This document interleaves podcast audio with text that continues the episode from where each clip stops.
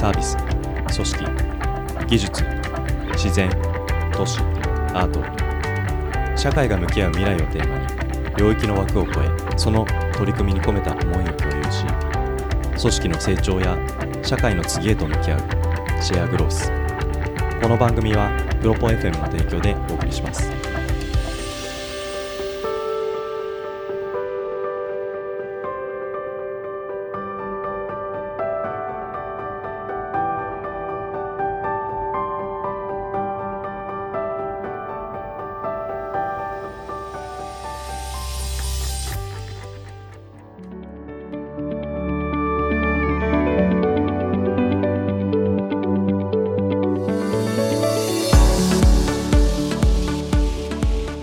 皆さんこんにちは。音声コンテンツプロダクションプロポ FM です。我々は普段 WeWork 神保町に拠点を置いております。WeWork では数々の入居企業の皆様が日々ミートアップイベントを開催されておりその交流や出会いを通じて生まれるあらゆる展開がそのコミュニティの特徴の一つとされています。今回はその WeWork 神保町で7月9日火曜日開催予定のミートアップ地方自治体スタートアップの主催者であります行政コンサルタントで株式会社パプリカス代表取締役社長金沢和幸さん。そして北海道上士幌町の行政職員でおられます梶徹さんよりお話をお聞きしています。そもそもこの地方自治体とスタートアップこの2つの言葉が横並びでいることに新鮮さを覚える方もおられるのではないでしょうか。近年はスタートアップシーンが東京のみならず福岡や和歌山と目が離せないそんな動きを感じておりますが今回の北海道の上士幌町そして埼玉県の秩父とお聞きすると皆さんはどのような印象をお持ちでいらっしゃいますでしょうか。そして何よりもスタートアップにとってのチャンスがその地方自治体にはあるというそんなお二人の話が今回のテーマの一つかなと感じております。今回のこのエピソードでは WeWork 神保町と北海道上士幌町の町役場をオンラインでつなぎ金沢さんそして梶さんとお二人で今回のこのイベント地方自治体スタートアップについてのイベントの事前インタビューということで収録したご様子を皆様にお届けいたします。それではお聞きください。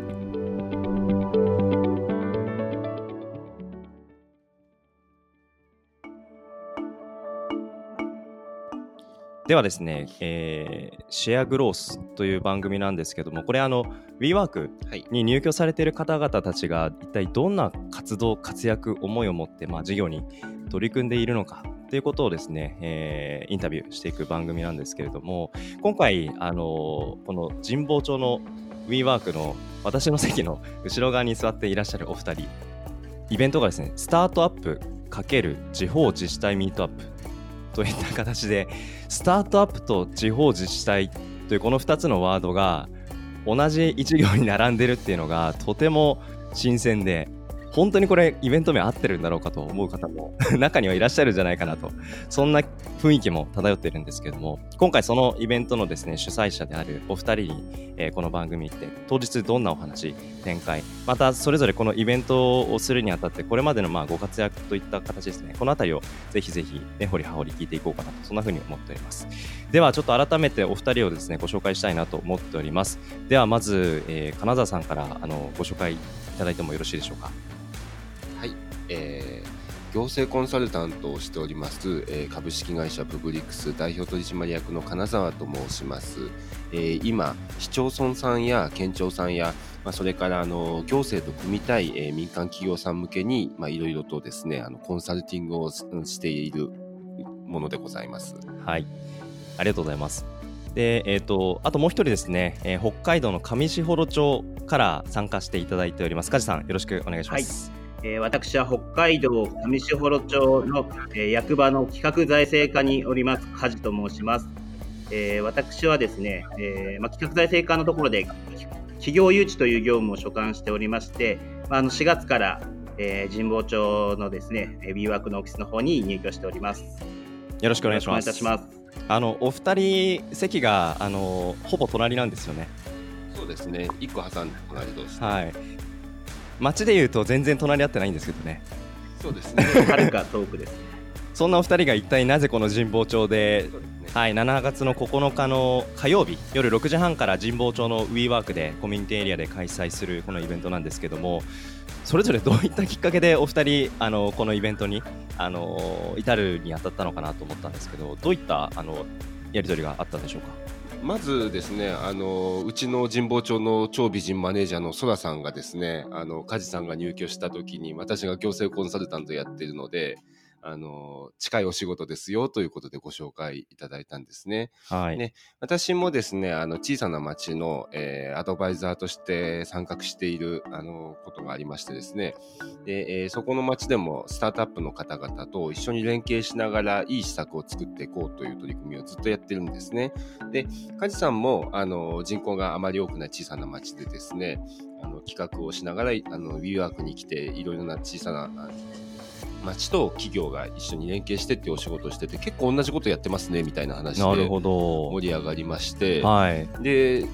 2つでやった方が集客効率良さそうだから一緒にやりましょうよ というようなそういうところから話が始まりました。なんかいいですね。その日本地図にマッピングするとすごい遠い町この2つの町が一緒に1つのイベント集客しましょうってなんでしょうこれまでの働き方とか事業の組み立て方だとなかなか発想として持てないなっていうふうに思ったりもするんですけどどうですか？なんか北海道の町と何か一緒にタイアップとかって金沢さんございましたか？これまで。北海道という地地理の話ではなくてですねやっぱりあの私たちの、まあ、私たちが当事者のこの町っていうのは小さな町っていうところがポイントだと思うんですよ。はい。小さな町っていうのはもう自分の力だけでどうにかできないっていう状況になってきていて、はい。外の力を借りないともう発展できない、うん。でそこでですねスタートアップの方々だったり企業の方々だったりっていうのを組まなきゃいけないっていうのはやっぱり梶さんも同じようなことは危機感を感じていてそういう感じてるのは多分上士幌町さんや私のあの、うん。秩父の横瀬町っていうところだけじゃなくて、はい。きっと小さなところには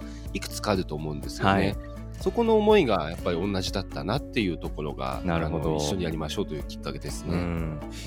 カリさんいかがでしょうか？初めてその金沢さんとお話しした時のことを少し振り返っていただいてもいいですか？私どもの上士幌町がですね、WeWork に入居したのはですね、あのまあ上士幌町で私今企業誘致というところを担当していますけども、まあ今なかなか企業誘致で大企業とか工場誘致をとかってなかなか難しいような状況があってですね、えーまあ上士幌町でも数年前からテレワークですとか、あの例えばこう花粉症の時期とかですね、本当に夏い暑い時期に避暑地としてのテレワークですとか、まあ、そういった、まあ、地方創生のいろんな支援もあるもんですから、あのそういった取り組みをしてたところでですね、ただなかなかじゃあ私どもにそのあのそういった柔軟な考えを持っている企業さん、まあ、もっと言えばもう小さな企業さんとか個人事業主さんでもいいんですけど、じゃあどういったところでつながりを持っていくかっていう、そのきっかけがなかなかやはりないんですよね。まあ、今回神保町の、まあ、WeWork に入居したきっかけっていうのもそういうところでですね、つながりが持てないかなというところがあってですね、まあ、私実は今もこう上士幌町にいるようにですね、あの常にこういるわけではないんですよね。あまり、あの、実は、皆さんご存知の通りですね、はい。あの、多分レアキャラであんまり、あの、神保町のオフィスにはいないんですけども、まあ、たまたま、あの、東京出張なんかある時にはで滞在してですね、皆さんと交流を深めていきたいと思っていた時にですね、まず最初に滞在した時にですね、あの、まあ、一つ、私の隣が空いていて、一つ隣に金沢さんがいらっしゃってですね、マネージャーの方からですね、あの、金沢さんがそういった地方創生のお手伝いなんかもしてる、お仕事をされてる方なんですよっていうご紹介いただいてですね、あの、お話をしたらですね、もう本当にまさに私が今、こう、今後展開していきたいことにですね、こうもう渡りの、渡りに船というか、もう渡りに金沢さんですね、もう本当にありがたくてですね、一気にトントン拍子に話が進んでですね、じゃあ、あの、あの金沢さんが今お手伝いしてる横出町さんとですね、コラボしてですね、ぜひまず一回この、まあ、神保町を中心に、今、WeWork に入ってる企業さん向けに、一度こう町の取り組みを知っていただいて、まあ、あの、双方でですね、まあ、どうやったら本当に自治体とそういったミートアップのあの場を設けてですね、あのスタートアップの企業さんと、まあ、一緒にこう何かやるとか、そうしたときにですね、まあ、どういったらハードルを下げられるかとかですね、あのどういう仕組みがあったらいいかっていうことをですね、こうなんかざっくばらに話せる場になったらいいよねっていうことをいただいてですね、あの今回7月9日にそういったイベントをやることになりました。ありがとうございます。あのすごくお互いのまあ地域あの行政がですね、この神保町で出会ってどういうインスピレーションを受け取って今過ごされているのかっていうのがすごく伝わったお話かなと思うんですけども、おそらくこのまあ番組であったり、あとはイベントのページをご覧になっている方々がもう少しそのそれぞれのこの2つの街について何か具体的なまあイメージだったり、あのあこういう街なんだなっていうあの想像できるようななんかそんな街の景色をですね、ぜひご紹介いただきたいなと思うんですけども、あとはですね、その町とともに、それぞれこの行政っていうところで、まあ、えー町長さんはじめその行政としてどういうふうにその町の、まあ、将来であったり社会とか、まあ、町づくりっていうところを今考えて特に関心していらっしゃるのかなんかそのあたりをですねそれぞれあのご紹介いただきたいなと思うんですがまずそしたら金沢さんから横瀬町についてのご紹介お願いできますか？そうですね。横瀬町はですね池袋から西武秩父線の特急に乗っていただいてですね わかりやすい。74分程度で来れる。あそうしかも片道1400円特急で1400円ですからね。はい。で来れる、あのーアクセスはいいところです、はい。で、えー武甲山っていう大きな山がですね秩父にあってそこからあの石灰が取れるのでセメントを作っているのが、あの今までの一番の大きな町の収入でした、なるほどであとはあの棚田がですねとっても綺麗で彼岸花が咲き誇ってでそこにコスプレイヤーの方とかもよく来てくださるんですね。なんと？ええあの侍系の和装のコスプレとですね彼岸花はとっても相性がいいので、良さそうですね、ええインスタ映えしそうでですね、ええでなかなかですねコスプレってあの公共のところで勝手にやってると怒られたりするんですけど 横瀬町はあの心が広いので,、はい。で地元の棚田を管理してる人たちもそういうの使っていいですよっていうふうに言ってくれてあのとってもオープンにですねあの風光明媚なところなんですけど、まあ、そうは言ってもそれだけでも未来英語を食べていけるわけではないというのは町も重々分かっていてですねで、えー今取り組んでいるのがですね、横ラボという、あの、よかったらぜひ、あの、横ラボって4文字でググっていただきたいんですけれど、えー民間企業の方々で、行政と一緒に何かやりたいっていう方は、えーどんなものでも、あの、応募してくださいと。で、えー場合によっては条例も改正しますし、特区の申請も行います。医療とか教育とかですね、スタートアップの方々がなかなかつてが作りにくいようなところでも、町が仲介して紹介しますよというようなですね、プラットフォームをやっていて、でこれがですね、えー毎月審査会を開催していて、365日24時間常時受付をしているというですね、はい。あの結構町の方でも大変なんですけど、これくらいやらないとうん。来てもらえないというふうに思ってですね、うんあのどなたに対しても文句を広げているというような、そういう取り組みを行っております。なるほでどおかげさまであの2年間でですね2年ちょっとであの100件ぐらいあの提案うん。大企業スタートアップ大学とかの、はい。えー住民の方々もですね自分たちでこれやりたいから特区取ってくれみたいなですへね申請してくるっていうそういうプラットフォームになっています。このプラットフォーム一つでそうも企業町民の皆さんが関わるっていう何か主体的な関わりを生む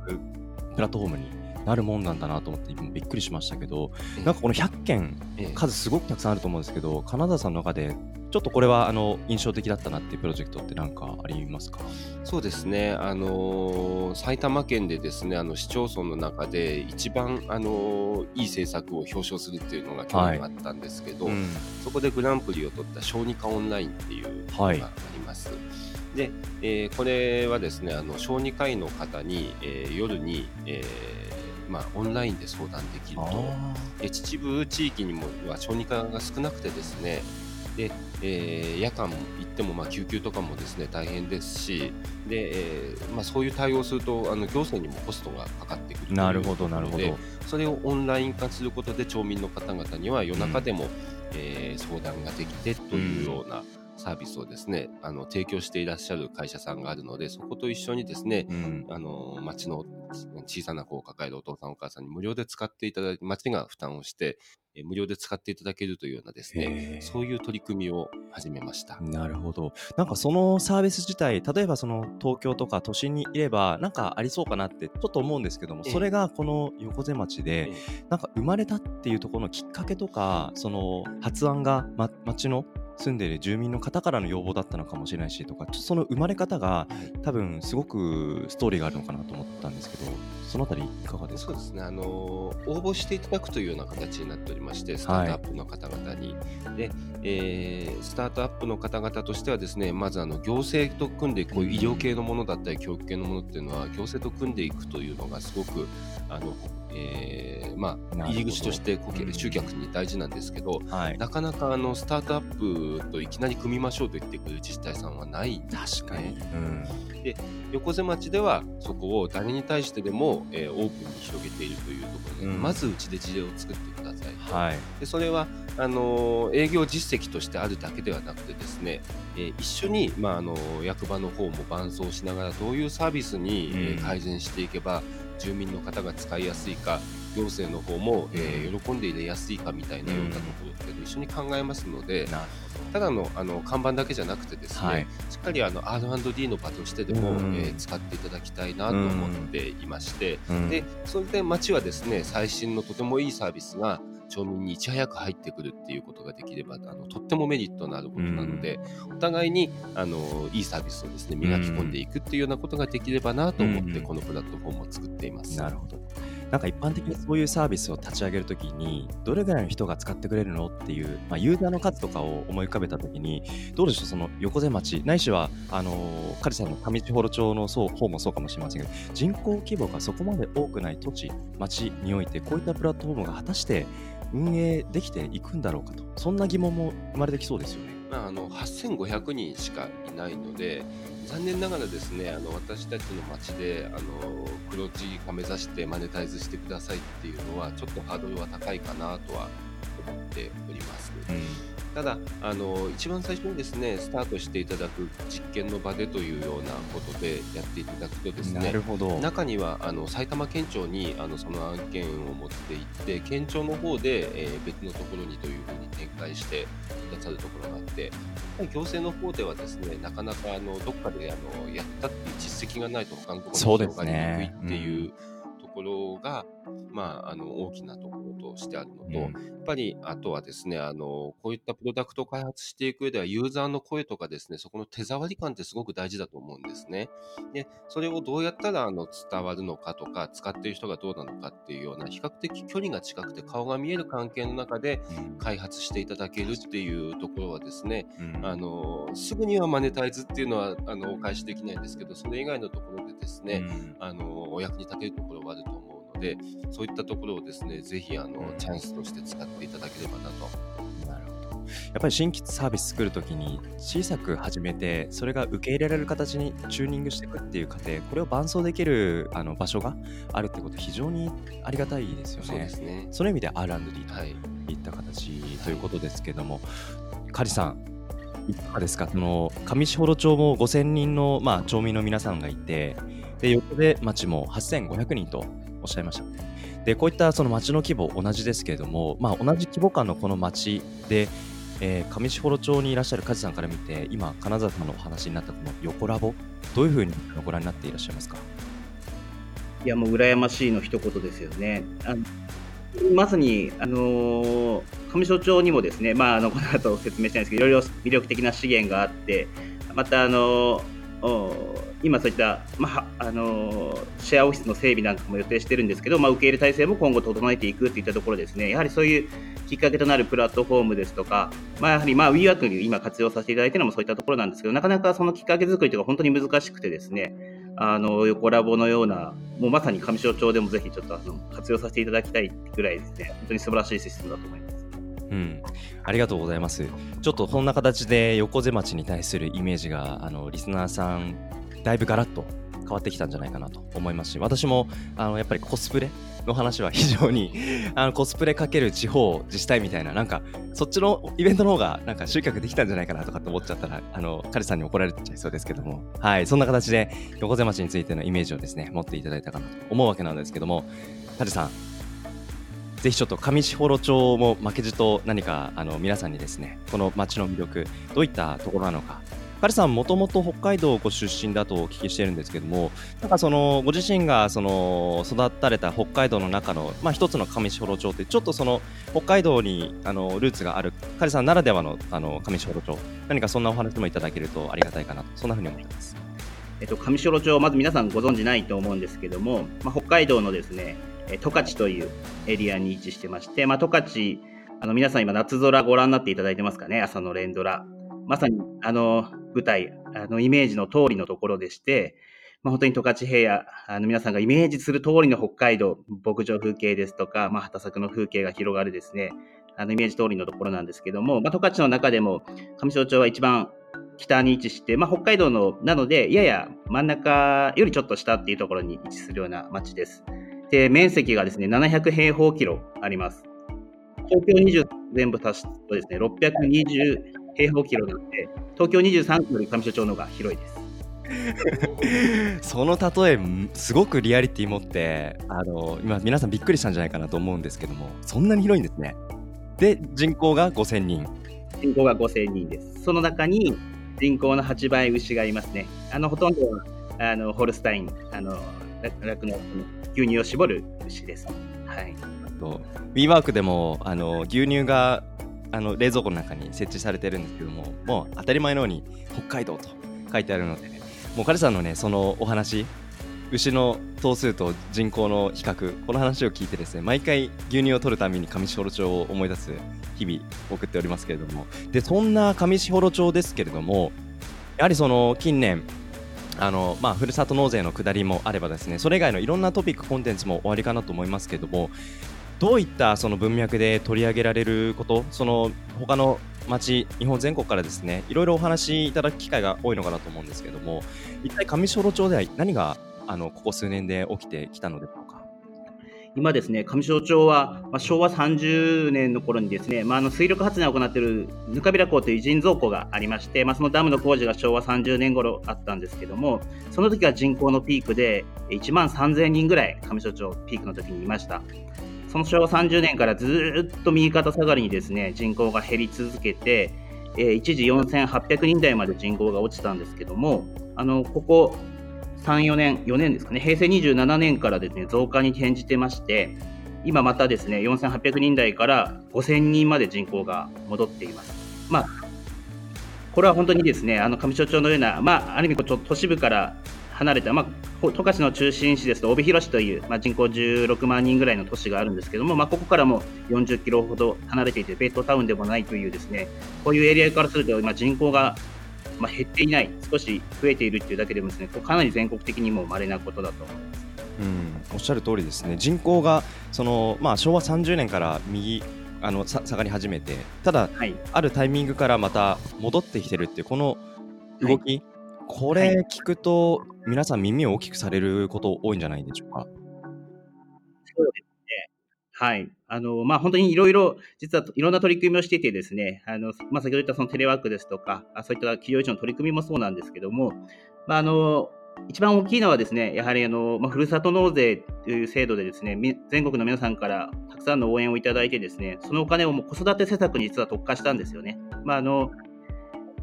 いただいている寄付のお金なので、あのこれまでできなかったプラスアルファ、まあ、それまでも子育てにあの中立子育て策を打ってきたんですけども、さらにいただいたお金なので、もプラスアルファのことにしようということで、ですねそれまでもあの中学校まで医療費が無料だったんですね、これもかなりあの全国的には早い段階から中学生まで医療費無料だったんですけども、まあ、さらにいただいた寄付金を活用して、今では18歳までですね、高校生まで医療費が無料。あとはですね、すごく一番ちょっとこうトピックとしてあれなんですけど、あの認定こども園という幼稚園と保育所が一緒になった施設があるんですけども、まあ、そこがもう0歳からもう保育料が完全無料ですね。そしてあの、まあ、完全無料って言ってもですね、まあ、無料だから来てくださいとかそういったことではなくてですねやはりそこの質問を高めたいというところで、まあ、認定こども園にはですねあの外国人の先生をですね配置してそうネイティブな英語教育をというところであの外国人の講師を配置したりですね、まあ、いろんな体験学習が水遊びからですねあの焚き火ですとか木遊びまでできるようなこう体験学習ができる広場を整備したりですね、まあ、やもう高めてこないとなかなか都市からのあの人っていうのはですねあの教育の質っていうのもすごく問われるので、まあ、そういったところも意識しながら、まあ、あとはまあ無料化というところもあのもちろん魅力的ではあると思うんですけども、まあ、そういった子育て施策をいろいろ展開してですねまあ、あとはあの住宅の整備っていうのもですね合わせて民間賃貸住宅に対する町が補助を行って今ここ10年でですね400戸ぐらいの新しい住宅ができました。まあ、ね、あの人口につながっていると思います。ありがとうございます。もう上士幌町のことはあのご存知の方多いと思いますけれども今のような話を聞いてまた違ったねイメージをあの皆さん持っていただいたかなと思うんですけどもどうでしょうその金沢さん同じその規模感の、まあ、町でありながら一度はその人口減に転じていたにもかかわらずこういった形で回復しつつあるというこの施策をあの打っている上士幌町横瀬町から見てどんなふうに映っていらっしゃいますか？羨ましいんですよね、こちら側としても。もう常々ね、そういった、ね、あのリアクションをされてる金沢さん、印象的ですけどやっぱりですねあの行政が今、一番やらなければいけないところっていうのは人口の問題だと思うんですよね。ここが維持できなければ、すべてのサービスっていうのは提供できなくなるというでもう消滅可能性都市っていうのが全国であのたくさん出ているんですけれど本当になくなってしまうかもしれないっていうようなところを小さな自治体っていうのは危機感を持ってやっています。はい。なんで、まあ、横瀬としてもでもですね、そこを食い止めるために、うん、まあ、いろいろな外の力を借りて、うん、いいサービスを作ってっていうようなことでですね、うん、あのそで、あわよくば住んでくれたりですね、ファンになって通ってくれたりっていうようなところからですね、はい、えー、まあ、外の力取り込んでいきたいなっていうようなところがあるんですよね。なるほど。ありがとうございます。ちなみに、カリさん、あのー金沢さんはですね、その横瀬町、池袋からあの片道1400円で西武、えー、池袋線、え西武秩父線、池袋線、秩父線ですね。はい、はい、で、アクセスできるとお話しいただいたんですけども、上士幌町はどういうふうに東京からアクセスできるんです？そうですね、一番多いのは、東京からあの十勝の帯広市というところの帯広空港まで、羽田空港から帯広空港まで飛んできて、まあ、そこから帯広空港、バス乗り続けることもできるんですけど、ちょっと時間がかかってしまうので、そこからはやはりレンタカーで来られる方が多くてですね、車ですとまあ1時間ちょっとであの、うん、帯広空港から上所町まで入れるので、まあ、時間によってですね、2時間半なので、羽田から2時間半なので、時間だけ比較するとそうでもないと思うんですよね。あのただ料金ですね、うんうん、あのちょっとですね、えー、そうですね、なかなかやはり羽田帯広空港っていうのはですね、あの JAL と、まあ、あの全日空系のエアドゥっていうのがようやくダブル化されたんですけど、それでもまだ本数が少なくてですね、あのね、やはりなかなか航空料金が下がらない、まあ、これも、まあ、なかなか街が解決できる問題ではないんですけど、やはりこう移動の経費がかかるというのはですね、これから都市部の企業ですとか、まあ、個人のお客さんも含めて呼び込んでいくにはすごく課題だと今思っています。なるほど、ありがとうございます。あの2時間半ぐらいで来れると、あのさらっと言っていただいたので、だったら今日このね神保町で収録してますけど、お隣にカズさんいたらいいのにななんて思った金田さんがいらっしゃるんじゃないかなと、そんな風に思うわけなんですけども、ちょっと改めて、その、こういった施策を次々と打つ背景に、やはりその行政の中の、まあ、働かれてる、まあ、町長をはじめとするあの行政の皆さんがいらっしゃるのかと思うんですけども特にそのお互いのその2つのその町の町長の方どういうそうですね思いとか課題感とかをお持ちになりながらこういった施策を旗振りされているのかちょっとそれぞれの町の町長のお話もご紹介いただけますか？そうですね。あの横瀬町の町長本当かっこいいんですけれど、はい、民間出身で、まあ、お父様も元町長をやられていたっていう方で、うん、まあ、あの最初はあの金融に勤めていたんですけれど、うん、えー、まあ、そこでですねあの、はい、かなり偉くなっていたにもかかわらず、うん、横瀬町どうにかしたいっていう思いであの戻ってきて一回落選してるんですけどそうですか。でももう一回出てっていうことでですね、はい、あのどうしてもこの町を良くするんだという、はい、あの強い思いを持っている方です。はいうん、なので、えー、そういう意味ではですね、小さい自治体にそういう首長がいて、で、あの、役場もですね、熱い人がいてですね、うん、あの、本当に自分がやらないと、この町は滅びるって皆さんが思ってる感じなんですよね。なるほど。小さな役場の魅力ってのはやっぱそこだと思うんですよね。うん、その熱意っていうのが、自分があのやらなければ滅びるかもしれないしやればこの街をもっとよくできるっていうふうに思っている人たちがたくさんいて、でなおかつ決済ルートが短いっていうのがうん。大きな自治体にはないところだと思うんですよ。はい。そういう人たちっていうのがやっぱりあの民間企業の方々とうん一緒に結びついてやりたいなっていうとはいころのすごく思いを持っていてですね、うんで特にスタートアップの皆さんは、あはの横瀬町でもたくさん交流があるんですけれどやっぱりあの世の中を良くしたいから起業したっていうようなイメージが、思いを持っている方々がたくさんいらっしゃるんですよね。はいあの普通にお金稼ぐだけだったらもっと効率的な方法があるとか大企業に勤めてればいいのにっていうような人たちが、こういう世の中を作りたいっていうような、あの思いを持ってサービスを作っていらっしゃる、うん。それって公共政策そのものだと思うんですよね。はい。良い社会を作りたい、えーこういう人たちの困りごとや悩みを解決したいでそれはあの行政も思っていることなので、はいであれば一緒にやりましょうっていうのが、まあ、私たちの原点ですね。なるほど。なんかそういった思いに、そのついていく、その行政のスタッフの方たちの後押しも本当に心強い体制になってるんですね。そうですね。まあ、そもそもそれが、うんあの行政の仕事とうんいうか、まあ、世の中を良くしていく人の困りごとをなくしていく、うん。町民の幸せを作っていくうんっていうのは、多分あの本当に先に目指しているものはスタートアップの皆さんとはい。ほとんど変わらないと思います。なるほど。やっぱりその決済が早いっていうのは、やっぱ前にどんどん行くぞと。そういう気持ちもやっぱり相まってるのかなっていそうですね当然手続きの正当性っていうのは保ちますし、公平性、公うん正性っていうのも保つんですけれど、うん。なんかやったことやったことが大事じゃなくてどういうふうに結果出せるのかっていうようなところが大事だと思っているので、はい。そこはあの早くうん。始めましょうというような考え方を持っていますね。うん、素晴らしいですね。カリさん、あのぜひ上士幌町のアピールもマーケットしていただきたいなと思うんですけども、あのこの WeWork 神保町に入居を決めた経緯なんかもですね、一度私もお聞きしてすごく印象的だったなと思ったんですけども、ちょっとそのあたりも含めて、あの町長さんのあのご様子、そしてその町としてどういうふうに行政を運営されているかっていうところの何かご様子をですね、ご紹介いただけたらと思います。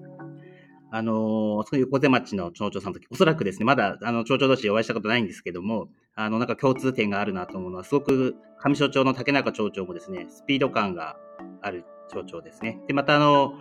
実はまあ民間出身ではなくて職員上がりなんですけども、すごく本当に周りからはですね、あの民間出身の方ですよねってこう言われるぐらいですね、すごくこうスピード感がある、まあ、民間の社長さんのような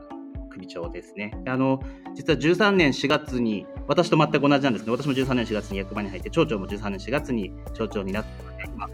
ちょうど5期目ですね。なので、もう18年目ですか。5期目になるんですが、当時ですね、その平成13年、町長になったばっかりの頃っていうのはですね、ちょうど平成の大合併っていうのがあってですね、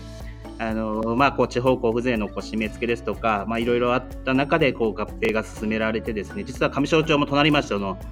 あの合併の協議というのがちょうどあった時期なんですよね。その時にただ合併協議会は立ち上げたんですけども、この合併という道を選ばないで上士幌町として独立して自主自立の道を歩むと町長が決めた時にですね、やはりこのままじゃ、まあ、その当時の流れからすると、こうまあ、交付税もこうどんどん削減にあって、いろんなところで行行革、行革ということでですね、まあ、地理品だというところでですね、このまこのまま上所町が生き残っていくためには、あのやはり都市をマーケットにして、まあ、いろんなところで都市と、まあ、人もあのもちろん物のところもそうお金もそうですけども都市との交流を進めていかなければ生き残れないというそういう考えのもとにですねあの、まあ、当時その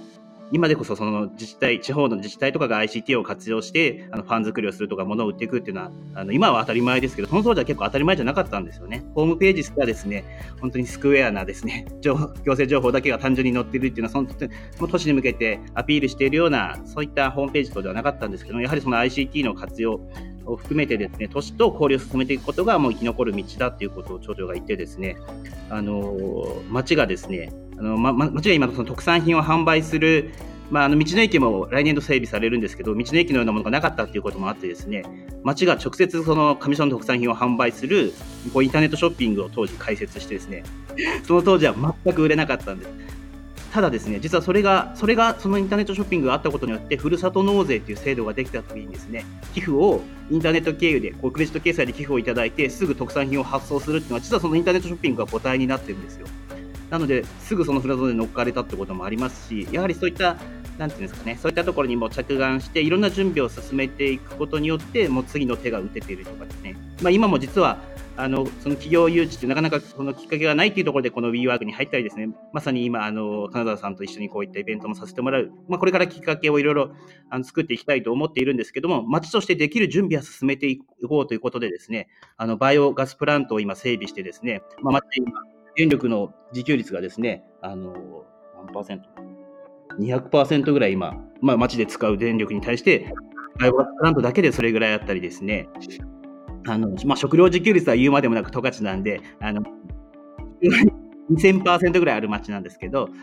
それはもともとある資源なんですけど、今その電力のところで、まあ、少しでも、まあ、今はただ売電してるんですけども、あのゆくゆくは域内でこう消費できて、少しでも上所町だとあの電気が安く使えますよですとか、あと今、今年度ようやくですね、この上所町先ほど言ったように700平方キロあるんですけども、あの光が届くのって本当に市街地の一部だけだったんですね、今まで。その農村地域とか温泉街っていったところはいまだに ADSL なんです。これ皆さん本当にびっくりされるかと思うんですけど、あの光が、あのー、全国的にこうこんだけ普及しますよってあくまで人口ベースの話で面積ベースでは全然届いてないんですよね。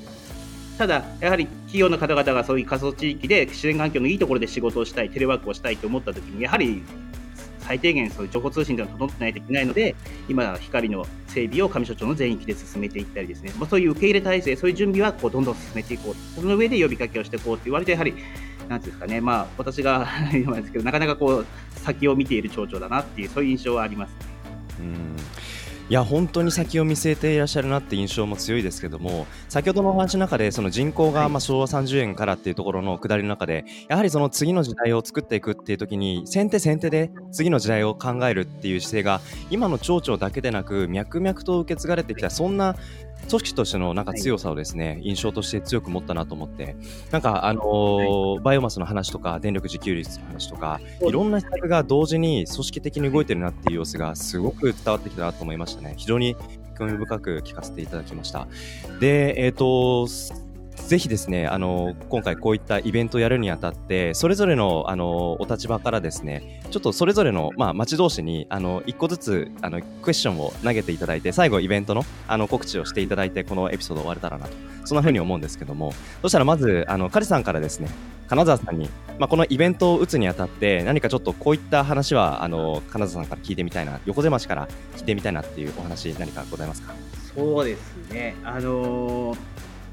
ちょっとあの強制的なあれになるんですけど、まあ、あの横ラボのプラットフォーム設けてですね、あのー、まあ、割とこう、あまり制限なく、まあ、その受付をされてると思うんですよね。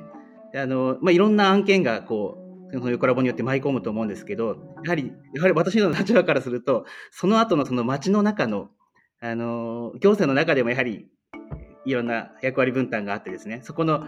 内部のところのですね調整をこうどのようにやっているのかなって、まあ、例えばこの案件が来たら、これは企画財政課じゃなくて、あの農林課ですねとかって、うちだといろいろあると思うんですけど、その辺の調整をなんかどうやってるのかなって、非常に私としては、個人的に横瀬町に非常に聞いてみたいところであります。ありがとうございます。金田さん、いかがでしょう？まあ、多分この辺り深く入っていくと、ぜひイベントの当日で、あの、詳しくというところあるかと思うので、簡単にお伝えいただくといかがでしょう、まあですね、あの、横ラボを担当している企画の部署の町経営課っていうところの職員が、あの、案件に必ず伴走するという形になっているんですけど、次回ですね、あの、イベントの時には、私じゃなくて、あの、そこの担当者の、あの、埼玉県の公務員の中では有名人の田畑さんという方が来てあのお話をしますのであのその時にあのどんなことやってるのかっていうのはあの田畑さんから直接 聞いていただければと思います。ぜひぜひぜひ。カリさん今日はそんなところでよろしいでしょうか？はいありがとうございます。かなさんいかがでしょう？あのカリさんの方に上士幌町の方に。そうですね。あの人口を増やすっていうのは本当に大切なことだと思うんですけれどやっぱりあのそこの一番ベースになっているのは雇用だったり仕事だったり若いあの世代をですね支えていくための,、まあ、あの収入源が必要になってくると思うんですよね。そこのところっていうのがあるからあの住宅だったり子育てっていうのがあの成果が出てくると思うんですけどそこのベースのところをどう作ろうかっていうのがですねすごく悩みでしてあのもちろんあの上小路と同じことはあの地形が違いますし立地も違うのでできないと思うんですけどどういうふうにあの町の民間の人たちがですね雇用を生んできたのかなみたいなお話をぜひ聞かせていただきたいなと思ってます。まあ、あの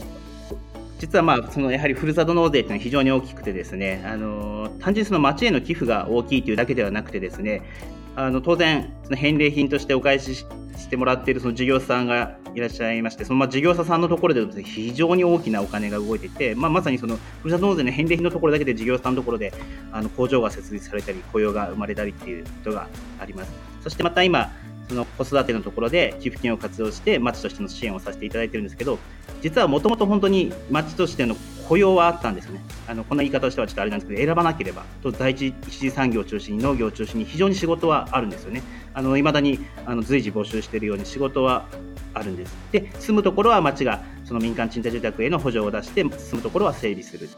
それで、じゃあ、あの、来てくださいというと、どうしても都市部の方からすると、こう年収ベースが下がったりっていうところがあるので、まあ、そこの行政が後押しをできるように、その子育て施策で、例えば都会にいれば、あの、0歳の保育園児いれば、その7万円、8万円という保育料がかかるとか、そういうことがあると思うんですけども、そこを、まあ、無料化することによって町が支援をして、まあ、あの、民間の企業さんが、人を雇用しやすくなるとか、まあ、そういったこう循環で回るような仕組みっていうのはちょっと意識してあの、まあ、行政も支援をしています、ね。うん、ありがとうございます。なんかもう当日お話しいただく内容すべてお話しいただいたぐらいの勢いで、カジさんからは。もっと濃い話。ねなると思います。当日はカジさんと他にどなたかいらっしゃるとかあるんですか？いえ、あの私一人であそうですか。じゃあ、ぜひ、あの、まあ、このエピソードもそうですし、はい、あの、当日のご様子もですね、ぜひまた上士幌町の方に戻って、あの、持ち帰っていただけたらなと、そんな風に思います。はい。では、それではですね、最後になりますけれども、ぜひお二人から改めて、今回のこのイベントですね、スタートアップかける地方自治体ミートアップという形で、ぜひ最後ですね、一言ずつ PR をいただけたらなと思います。よろしくお願いします。じゃあ、まず金沢さんからお願いします。実はこの行政のや使っている公共領域っていうのはですねスタートアップの皆さんやあのスタートアップに限らず企業の皆さんにとって大きなビジネスチャンスなんですね。もうなかなか人を騙して儲けるっていうのができない時代になってきている時にやっぱり商売は人を喜ばせないと誰かを幸せにしないと、これから永続的に続かないっていう時にそれはやっぱり行政と目指すところは同じですのでぜひ一緒にやっていただきたいでその時に規模の小さい町っていうのはすぐに動けていいですよということをですねあの、ぜひ皆さんにあの知っていただきたいなと思います。はい、ありがとうございます。当日非常に楽しみです。カリさん、最後に一言締めていただいてもよろしいでしょうか？はい、あのまあ先ほどからお話しましたけど、なかなか私たちがそのスタートアップの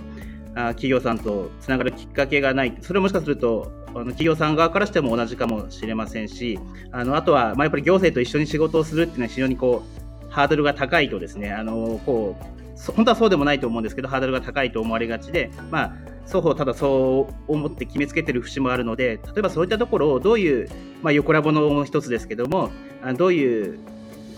ことがあればこう下げるハードルを下げることができるかなとかですねあのもっとこうあったらあの行政とそ特にそういうスタートアップの企業とつながりが持てるんじゃないかとかですねハードルを下げられるんじゃないかっていうようなことをですねこうざっくばらんにちょっと話意見交換もできるような場になればいいなと思ってますのでよろしくお願いします。ありがとうございます。あの、実はこの収録の前にですね、梶、えー、さんと金沢さんと3人とお会いしたことがあるんですけれども、その時にぜひこのミートアップイベントの何かゴールというか目標というかですね、そんなところになんかスタートアップの方から皆さんの街に何か問い合わせであったり、またその逆もしっかりですね、そういった関係性が生まれるといいですし、何かそんな雰囲気を感じさせるような、そんな雰囲気になってまた2回目、3回目と続いていくと非常に面白い動きなんじゃないかなと、そんな風に思っておりますので、ぜひぜひこの、まあ、番組であったり、イベントにご興味持っていただいた方、あの、そんな思いでですね、当日来ていただけたらいいんじゃないかなと、そんな風に思っております。では改めまして、このスタートアップ×地方自治体ミートアップということで、えー、WeWork 神保町2階のコミュニティエリア、えー、7月9日6時30分から開催の予定です。参加ご希望の方、ぜひチェックしてみてくださいませ。このイベントって WeWork 外の方も来られます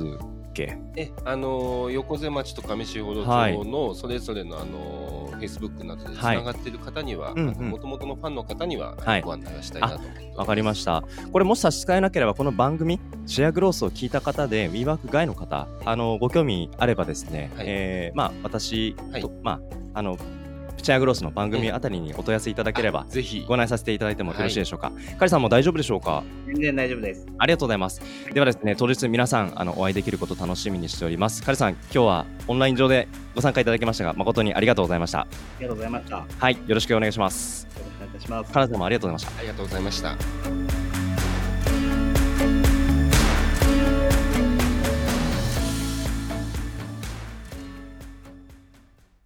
この番組はプロポ FM の提供でお送りいたしました。